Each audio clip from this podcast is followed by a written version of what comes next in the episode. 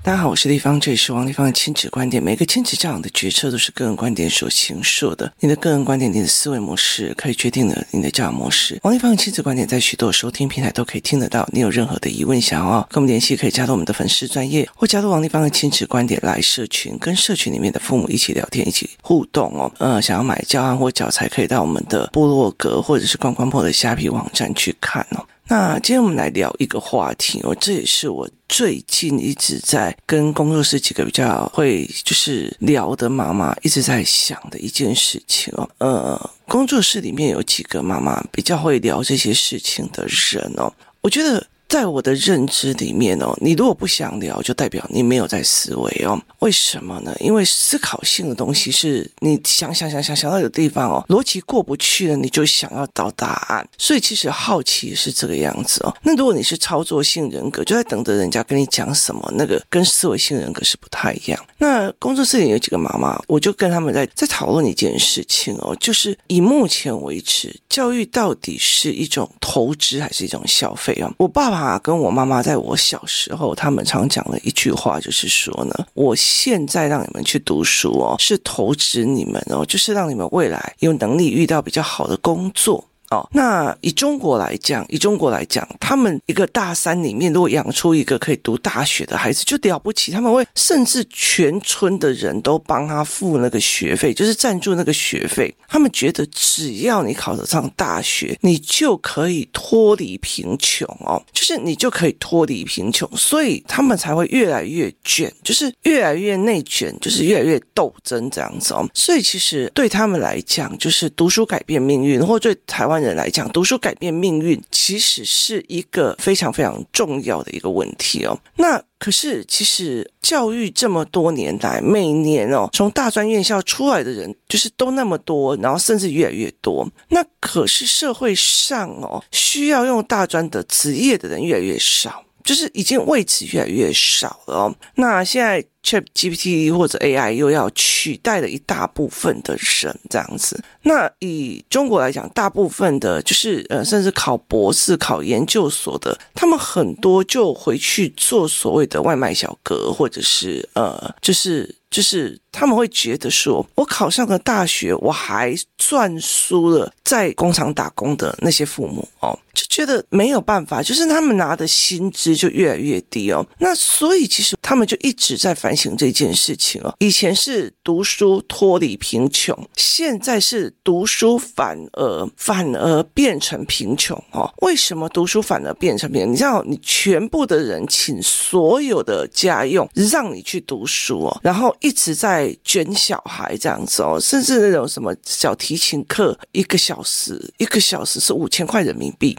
那我就觉得哇塞，好厉害哦，这样子哦。那所以其实有一些人就在讲说，这个东西到底值不值得哦？那我们来算一下哦，就是以哈佛来讲，哈佛还不是美国最贵的学校，那可是它一年差不多是六万块美金，那就是。等到你四年出来，那是七百多万哦。可是七百多万，如果呃你是一个创业思维的人，当然你去到那边，那你有可能你把自己的呃认识到非常好的人哦。但是它前提叫做，第一个我是创业思维的人，第二个我在跟人家对谈的时候，我很喜欢跟人家对谈，我喜欢跟人家聊天，然后我很喜欢去就是去聊别人的思考与思维哦，所以。统合这三样到四样，你去到那种国际名校，你。遇到的朋友，他不是赐给你一个工作而已，而是他跟你一起创业，或者是提供你创业里面的所有的思维，甚至合作方案哦。所以他是这样子来思考的。可是如果你只是一个就是华人世界的聘雇思维，就找到一个好工作，事实上他有没有办法赚到了那个所谓的七百万回本？那想看看哦，七百万只是学费而已，他没有包括他的呃所谓的吃啊住啊，然后。还不包括说你这一路上培养你的孩子到哈佛的这些所有的花费。这些都完全没有到这一块哦，所以其实家长是聘雇式思维还是创业式思维？然后你有没有培养你的孩子的社会交际跟 social 的能力？那 social 的能力到底又是只有是跟人家喝喝茶、弄弄咖啡啊，然后跑跑 pub 啊，哈，还是真的是在做学科与学术上的讨论哦？这完完全全是不一样的哦，所以为什么我会从小小孩子游戏团的时候就开始让他们看人看事，然后让他们跟人家一直在对话，然后对话，然后为什么会开始先语言班，语言班之后会有认知班，为什么会有一路上这样子上去，然后接下来这一群小孩就一起玩，一起篮球，然后一起围棋，接下来接下来就是会开始像现在我在协助的所谓的五年级的孩子，一边是往运动方向，一边是。往往知识性方向，那一边是往呃思维性方向，所以我才会让他们去做那个学习动机营里面的那个营队里面，然后大家聚在一起变成一群读书的人哦，所以这完完全全是不一样的思维。就是你今天你要去到那边，你就说，对，我我当然知道说你到名校里面你会有遇到非常多很好的人，知识性的人，人脉的人干嘛的没有？可是你如果只是一个书呆子，只是会读书而已，你根本跟人家讲话都讲不出来，甚至。讲两句话就臭干掉别人，或者是哎呦怎么成绩那么烂，或者是就看不起人，这其实根本对你一点注意就就对这个小孩一点注意都没有啊。所以后来其实我们在讨论这件事情哦，那我后来就一直在想说，到底教育是投资还是消费哦？我后来常常在想说，我妈。跟我爸在讲说，他投资我们这么多。那后来我了解了一件事情哦，例如说，我三四年级就开始学的钢琴，然后一上国中，因为功课压力就没有了。那其实对我来讲，那是消费，就很像，其实你就是去体验。就是体验钢琴课、体验陶瓷课这样子哦，那是消费。就好像我女儿比较小的时候，很多的百货公司里面就有一家哦，专门就用陶瓷啊，然后让你在上面画画，然后捏陶瓷，然后到最后你还是买那个券哦。然后买那些券，买那些卡片，现在他已经结束营业了哦。那你买那些券，买那些卡片啊，然后买那些东西啊，然后接下来他就叫你小孩在那个杯子上画画，然后再帮你烧好，然后给你这样子哦。这就是你留下小孩子小时候小时候的作品。可是事实上你在学嘛，就是它是一个投资嘛？没有，它是一个消费。他把画画这件事情当成一个消费性行为，所以它是一个消费。所以，呃，后来我就会开始在想，有些教育里面，你认为是投资，它还是一种消费哦。包括例如说，我曾经有带一个孩子哦，去那个一家，就是到最后被所有人排挤，就是所有人抵制的一个企业，去上一个他们的亲子课。那个企业哦，它其实是。呃，说穿了就是他自己的食物跟产品，然后希望推广，所以他就有一个妈妈教室。可是因为后来没有人愿意去他的妈妈教室哦，所以他们就开始在想亲子课。那他为了要让小孩子喜欢他们去哦，你知道那个亲子课叫亲子烹饪课，用的钱大概是一堂课一百块，就是一堂课一百块，超便宜的。然后所以就很多妈妈知道就会赶快去这样。可是我去。去了两次，我就再也不要去了，因为他其实一次要用五次的钱这样。那我去了再不要去的原因在于是哦，因为他本来是妈妈教室，可是他要让小孩子来做小孩的烹饪教室，可是他完全没有更改他的呃。包括桌椅的，所以等于是小孩的身高刚刚好去看到他的炉火，然后他的炉火上面是一锅，就是正在熬煮的酱油汁这样子。然后他们在玩的所有东西，我记得有一次，他好像是在腌菜瓜，或者是在做呃所谓的咸蛋。好，那他就是帮你煮好那个盐水，然后帮你煮好那些东西。他所有东西就是变成一杯一杯一杯一杯，然后小孩就是照着老师的说法是。这一杯倒进去，好啊，再再倒这一杯，再倒这一杯。它其实是一个口令，一个动作，它是工厂流水线，没有什么差别哦。所以对我来讲，这整个过程不会有任何思考，不会有任何思维，也不会有任何认知。可是却让他以为这个是我把第一个先倒进去，然后把再把水第二个杯水再把它倒，它连容量都帮你算好，你只是负责倒进去搅拌，倒进去搅拌，你就认为你好了不起哦，你可以做咸蛋的，你可以做那个硬鬼啊。那我那时候就觉得说这件事情。不可以，就是就是你不可以去做这件事情，就不能让小孩觉得我轻轻松松的我就会一样东西。可是这事实上有里面有非常多大人的做手脚。就是他其实就是盐巴也帮你称重称好了，水也帮你弄好了，分量也弄好，你只是把每一杯他称好的东西照着顺序放在里面，然后搅拌这样而已。哎，那你就觉得你自己很厉害了嘛？这中间没有一个全盘式的逻辑跟思维。后来我就觉得这就是消费性行为，他其实是去买一个误会来者的，所以那根本就不行哦。所以这呃，像工作室里面呢，我们之前有在讲说，本来是要有一些小孩去当。当学习营的那个一领队或干嘛，后来我就觉得没有，你没有任何的受训，你的能力也不足，为什么我就要聘雇你，然后让你觉得你价值超过六万块以上？这反而会害了这一群小孩哦。所以后来我就没有想要去做这一块。所以我常常会在想，对小孩来讲，这个是消费还是投资还是误解？就是这个认知会不会去影响他这一辈子哦？所以。最近就一直在跟他们在聊，就是当你真的去把你的孩子拱上了名校，那去算的时候，他回来的时候，是不是有办法赚回这么样的多的钱？哦？那其实对我来讲，我看过有很多的人哦，就是也是名校毕业，也是大学很好的学校，可是其实就是就是就是啃老族啊，所以他们基本上也没有去做什么样的人生的规划，这样，他们只是对台湾人来讲就 home 啊。这样子哦，所以对我来讲，我就会觉得说，那你教育到底是在做什么？就是它还算是一种投资吧？投资你一定会希望有回报率嘛？那小孩也是啊。那再讲一件事情哦，就是以前延长寿在二零一三年很久以前，他讲了一句话说，在国内的教育里面有三分之二的大学科系不值得去读，包括很多名校都不到好到哪里去哦。然后他在讲说，他担心这种。政策就是学费政策，他说三分之二的学校学科系其实不值得，尤其是一些博士班或科系，但是他觉得有一些特色的科系需要去鼓励跟发那。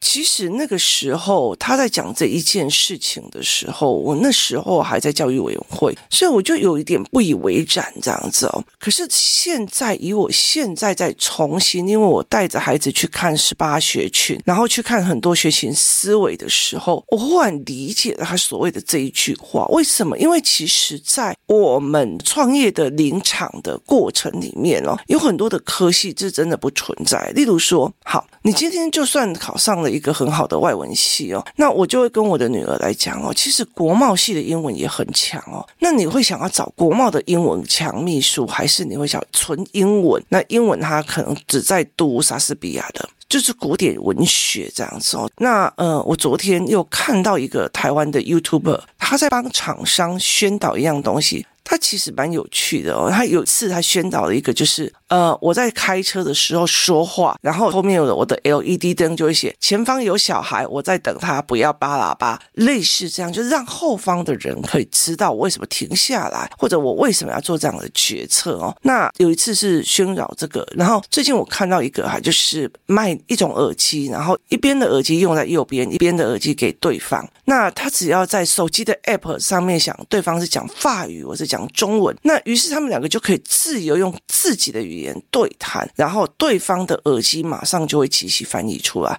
这个东西对我来讲已经越来越成熟了。你如果是用 Apple 的翻译系统，就是你如果是有苹果的手机，你使用苹果的就是翻译系统。那你如果说我今天讲中文，然后呃对方是讲泰文，那其实我就可以手机放在中间，然后我用对话模式。所以我讲说今天中午要吃饭吗？对方的那一个区挂就是他把手机分成两边，另外一边就会写出泰文的今天要吃饭嘛？甚至还会发音给他看，所以泰国人如果在回复打给对方。讲说啊，我今天不要吃饭，他也会变成中文给我。所以他其实你不用去买那个口语翻译器了，他其实在 iPhone 上面都有，然后语言也都蛮精准的。那所以其实他现在是只把耳机化，所以对很多的时候你在想一些事情，就是那种纯的中文文学，或者像像我现在我女儿哦，我女儿现在已经高一了，然后每天早上她大概五六点会起来读商业逻辑。那我最近会让她读历史的脉络思维，它并不像台湾的脉络思维这样子在看，它是一个脉络的，它并不像一个你在背几年几月发生什么事，它是一个思维模式。那后来我就在跟他聊，我就跟他讲说，基本上我觉得，尤其是高中国文、国中国文那些东西。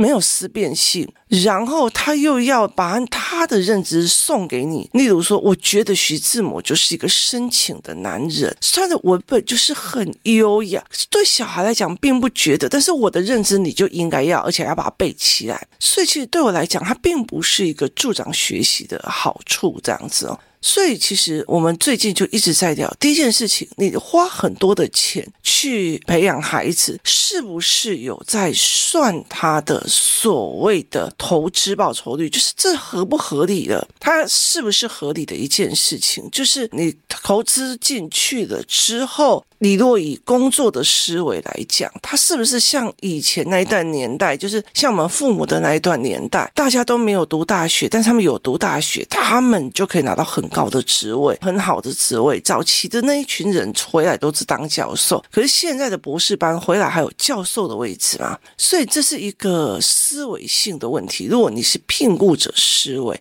好，那如果你是一个创业者思维，跟一个商业模组思考的。思维好，那你进去读了名校之后，你头先的一件事情是，你可不可以跟人家很好的对谈？你是不是可以跟人家用思维性的，就是在对谈中间去分析别人的思维性，跟了解别人的思考性？那第三件事就是说，你是不是是可以很 easy 的，你自己有本身的专业，然后你本身的人际关系交际系统是很 OK 的，可以去变成这样子的一个状况？所以它其实都。是我们必须要去思维的一件事情。那很惨的是，现在的大学是一个基础学历的，它是一个很基本的学历哦。所以现在就算读硕士也不会很难，出来之后也不一定要做什么这样。所以你是不是一个学习性终身学习的，才是一个非常重要的概念。可是问题在于是，你所学的内容，它是助长你终身学习的，还是非终身学习的？所以后来我女儿在跟我聊一件。事情是，